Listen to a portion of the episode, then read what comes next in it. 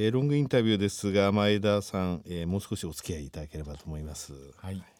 先ほど遠隔のところで住友グループ傘下に入ったのが1937年、はい、今から81年も前なんですね。はい。えー、それで社名変更が2014年ですと、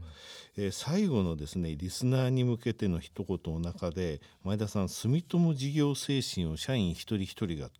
胸に刻み、力強く進めて歩みを進めてまいりますと。すごいこの住友事業精神ということを言われた時になんかこちらも背筋がピンと伸びたんですがこの住友事業精神って住友の方やはり意識されてるんですがこの部分ちょっと、はい、あのご説明いただけます、はい、私実はここの部分をロングインタビューでお聞きしたことないんですよ。はい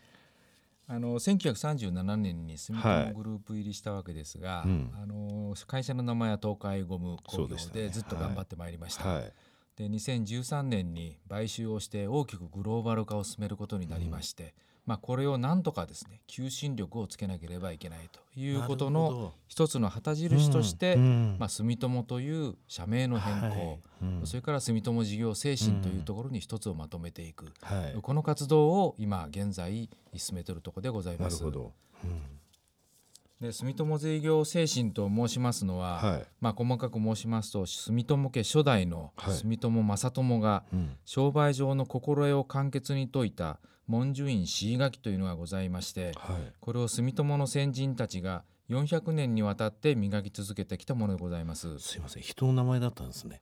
人の名前でございます。名字だったんですね、はい、す。いません。はい。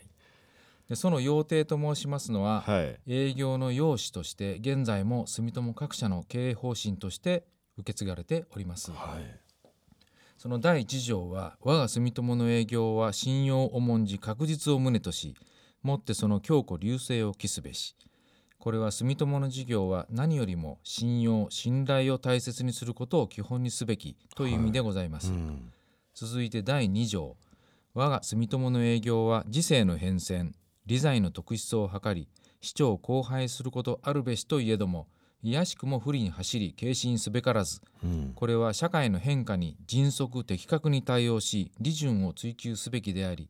既存の事業に安住することなく常に事業の荒廃を図る積極進取の精神が重要である。一方で、不利すなわち一時的な目先の利益や道義にもとる不当な利益を追求してはいけないという意味でございまして、はい、君子財を愛すこれを取るに道ありということに通じております。この住友事業精神は400年続く住友の歴史の中で風雪に絶え残ってきた言葉でございます。住友理工がグローバルに発展し今後さらなる事業拡大を目指していく上で今後はますます会社の規模が大きくなり社員数も増えていくことが予想されますだからこそ社員の結束をさらに高めなければならない時期であり住友事業精神は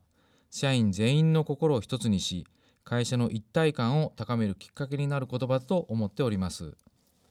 住友事業精神の教えは住友の長い年月とともに守り継がれてきた事業活動の礎で今後どこの国の人であっても信用確実不利にはとらわれずを軸に仕事に取り組んでいくことで世界に向けて住友理工らしさを発揮していきたいと考えております。なるほど。グローバル戦略 M&A、ええ、それから先ほど拠点数でも世界で100、はい、106拠点。そして子会社についてももう戦略を進めてると M&A、はい、となるとやっぱり住友っていうまあ、ブランドっていうと失礼ですけども、やっぱり住友はあの、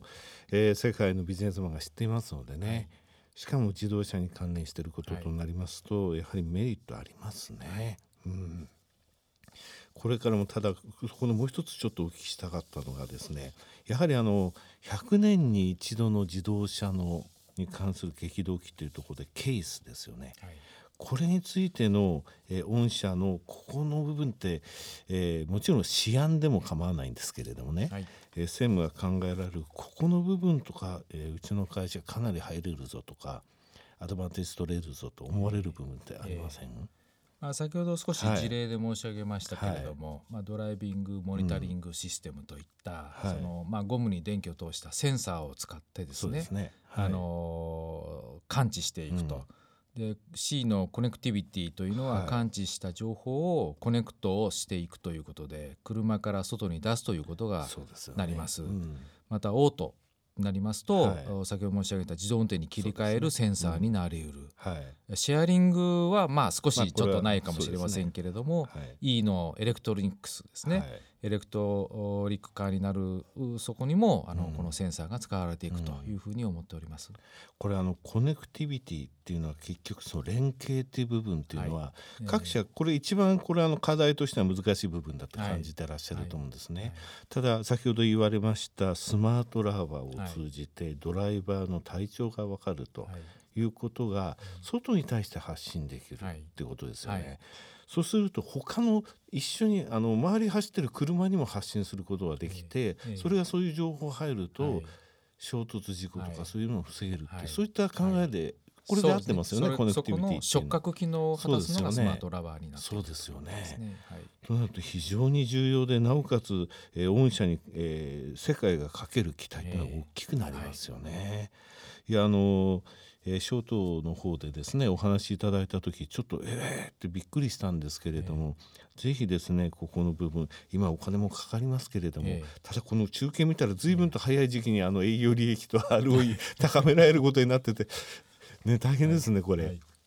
ただまあ一致で頑張りですか、はい、私の方があのね12年伸びても大丈夫じゃないですか絶対言えないんですけれども、うん、ただ今あの進まれてる御社の方向性かけてるお金、はい、研究開発の部分っていうのは決して間違ってないと思うんですよ。5年後10年後20年後考えてもですね。ですのでぜひあのそちらの今のベクトルのままで邁進していっていただければと思います。それでぜひですね、えー、この 2022V えー、の時、えー、終わる前にもですね今ここまで来ましたとか、はい、こういう技術開発が進みました、えー、えー、世界でのシェアこうなってます。そういったお話をですね朝鮮にお越しいただいて、えー、またお聞かせいただければと思います、えー、前田さん本日はどうもありがとうございました、はい、どうもありがとうございました